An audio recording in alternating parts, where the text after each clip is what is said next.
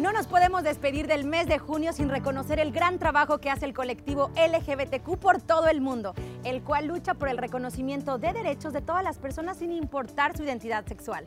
Hoy les presentamos a Renato Lira, quien es un verdadero activista de la comunidad y quien sigue abriendo camino para que ninguna persona se sienta avergonzada ni excluida por sus preferencias sexuales. Estás a punto de inspirarte.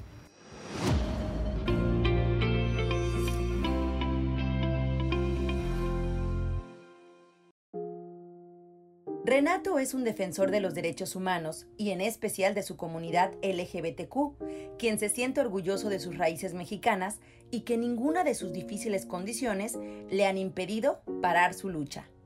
Pues mis padres son este, migrantes, son, ah, vienen de Jalisco y vinieron aquí a California como todos hacen su sueño realidad. Yo desde los 13 años trabajando. Yo la verdad, para mí no era de, de juguetes, de que, you know, como todos se la pasan jugando. No, mi vida era más de, de trabajar, me gusta mucho trabajar. Renato, ¿cuál ha sido uno de los momentos más difíciles que has tenido que enfrentar? Yo en los 14 años salí que era gay y fue una cosa que no esperaba mi familia. Era muy duro. Ah, pasé unos momentos de que si me van a aceptar o qué es lo que va a pasar, porque en estos tiempos, en los 90, no era tan fácil porque en estos momentos sabes de que cambia mucho y no cambia la, forma de tus padres, el cariño.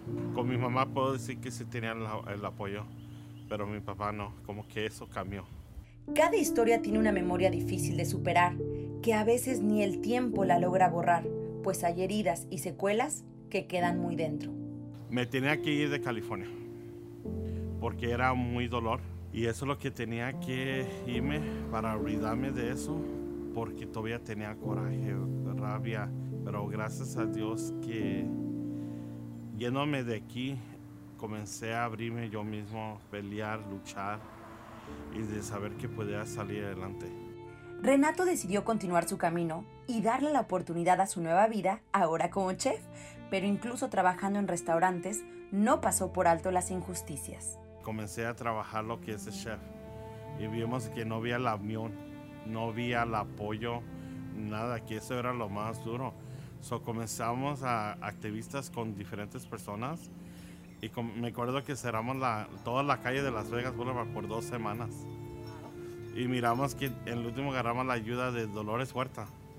Y dije, hasta que los, haya respeto y que haya unión, para los trabajadores, para los cocineros, los que limpian los cuartos, los que andan manteniendo el hotel y todo. De cocinero a político me quedé, dije, wow, dije, qué bonito.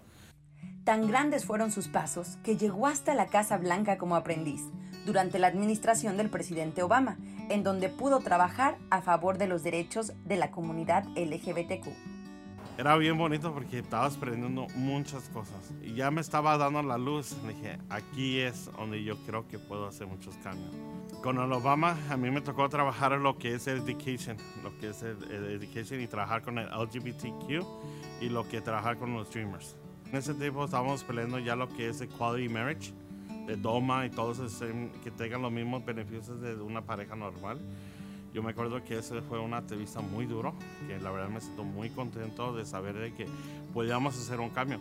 Pero si tuvimos un presidente que es presidente Obama, que le digo que todavía es mi presidente, porque él es que hizo caso, hizo lo que es mejor para nuestra comunidad.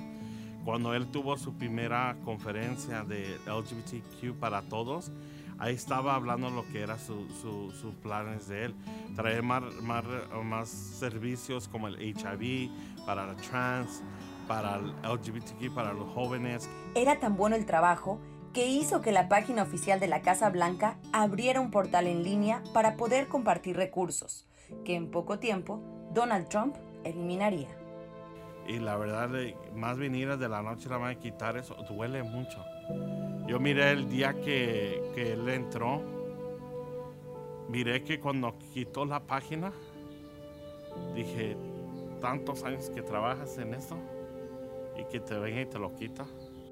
Lo que nadie le ha quitado son sus ganas de vivir. incluso cuando hace cuatro años fue diagnosticado con cáncer.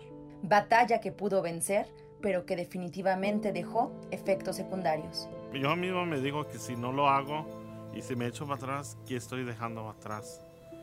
Y yo sé que hay una, una meta. Yo sé que a veces dices, ya no quiero estar aquí. Pero ¿para qué digo eso? Porque todavía tengo que dar más. Y estos pies, como les digo a todos, me han salido adelante. Y ya tengo cuatro años. Está libre y me siento muy feliz. En medio de tantas pruebas de la vida, Renato decidió abrir un espacio para los jóvenes que no encuentran salida. ¿Cómo surge la organización que representas? Tuve la oportunidad de ser el co-founder de San Fernando Valley LGBT Community Center con Alex ah, Martínez, de traer esos servicios aquí en el Valle de San Fernando, porque aquí no hay, de saber que podemos ayudar a los jóvenes, ayudarles a, lo que es la protección de sexo de, de la escuela, como, porque yo no lo tenía la ayuda, cómo podemos recibir esas ayudas que necesitaban en la escuela, cómo hay este, clubs que les pueden dar el servicio. Hay muchos jóvenes ahorita que tienen mucho miedo de, de expresar lo que realmente sienten o quién realmente son y que se sienten en la oscuridad. ¿Qué les dices? ¿Cómo encontrar la luz? Si es el momento, están pasando una cosa muy duro y no tienen el servicio que ustedes necesitan, háblalos. Estamos aquí a apoyarlos en 100% tienen que estar preparados a lo que van a enfrentar, a lo que viene en camino. Que tengan un plan ya listo, yendo a la escuela, tener un trabajo y saber cómo darse su mismo respeto y darse su lugar. Tú que lo viviste y que tienes esta experiencia contigo, ¿qué mensaje le das a los padres? Apóyalos, no los lastimen porque tú lastimando a un niño muy joven, cambia su vida muy rápido. Si usted no apoya a sus hijos y el último que le hablen y le digan que su hijo está muerto, usted lo llevan en su corazón. Aunque vivimos tiempos diferentes y con mayor tolerancia, aún hay mucho camino por recorrer. Nosotros queremos hacer un cambio muy grande para nuestra comunidad. Yo sé que cuando andamos caminando en la mano, hay mucha gente que dice, mira, ahí van esos puñales, eso. No, oiga, mejor no hable. Y no, no, don't judge. No, dije, si no sabes lo que tienes. Porque al rato te vas a arrepentir. Somos unas personas normal, como todos. ¿Qué es el amor para Renato? El amor es una cosa que, que los acepten lo que somos. Que dicen, ¿sabes que soy gay? Venga, amigo, aquí estamos para usted y estamos unidos. Eso es lo más, es lo que más cariño que le puedes dar, porque no sabes qué tan está sufriendo dentro. Pero si le das esa, esa, ese abrazo, esa mano, con eso le llenaste el corazón que necesita. Renato continúa inspirando a su comunidad y a todo aquel que se siente solo.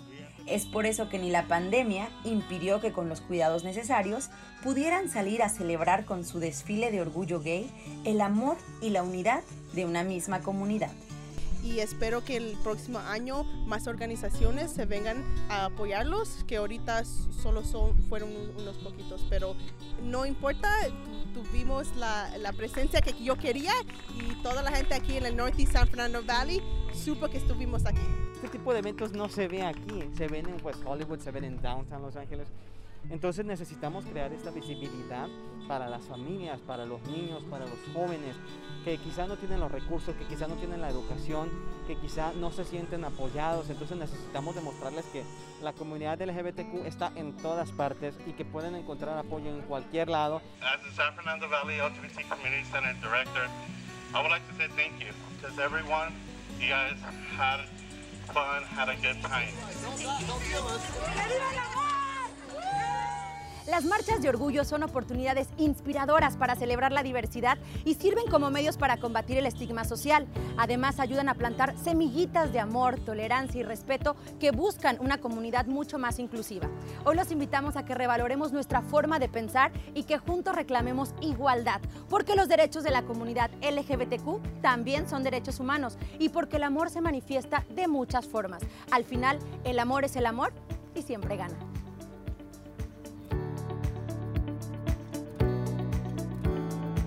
Este episodio de Inspirarte fue patrocinado por Altamed Health Services.